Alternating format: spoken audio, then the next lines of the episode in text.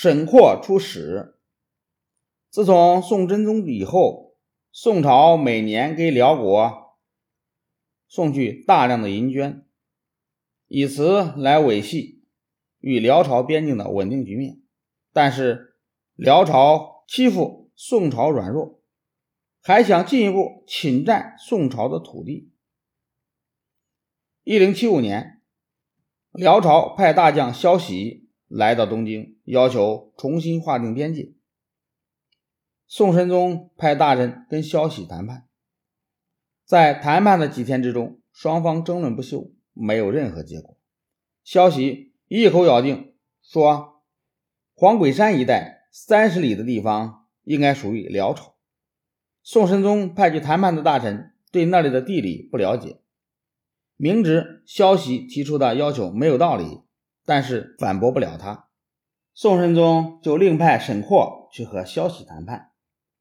沈括是杭州钱塘人，原来是支持王安石新法的官员。沈括不但办事认真细致，而且对地理也十分精通。他先到枢密院，从档案资料中查清楚了过去议定边界的文件，证明那块土地应该是属于宋朝的。随后向宋神宗做了报告。宋神宗听了很高兴。后来沈括画成地图送给萧喜，萧喜这才没话说。宋神宗又派沈括到辽朝的京城上京去出使。沈括首先收集了许多地理资料，并且叫随从的官员把资料背熟。到了上京，辽朝派宰相杨一介跟沈括谈判边界。对于辽方提出的问题，沈括和官员们都对答如流，有凭有据。辽朝官员见无法说服沈括，又怕闹僵了，对他们也没有好处。只好放弃了他们的无理要求。沈括带着随从从辽朝回来的路上，每经过一个地方，便把那里的大山河流、险要关口画成地图，还调查了当地的风俗人情。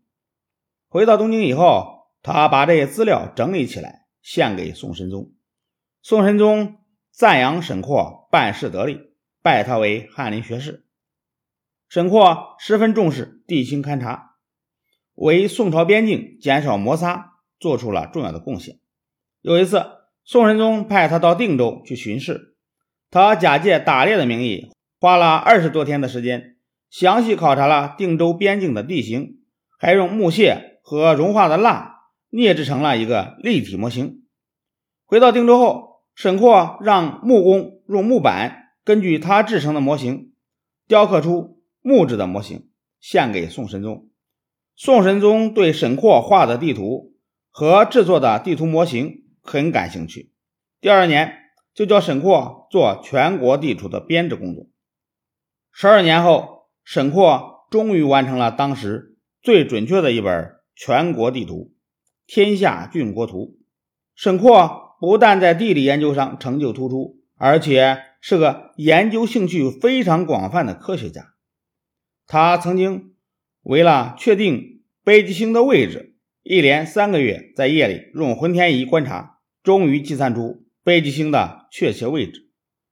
沈括晚年时在润州的梦溪园里闲居，在那里，他把一生研究的成果都记载下来，写成了一本著作《梦溪笔谈》。在《梦溪笔谈》这本书里。除了记载他自己研究的成果以外，他还记录了当时劳动人民的许多发明创造。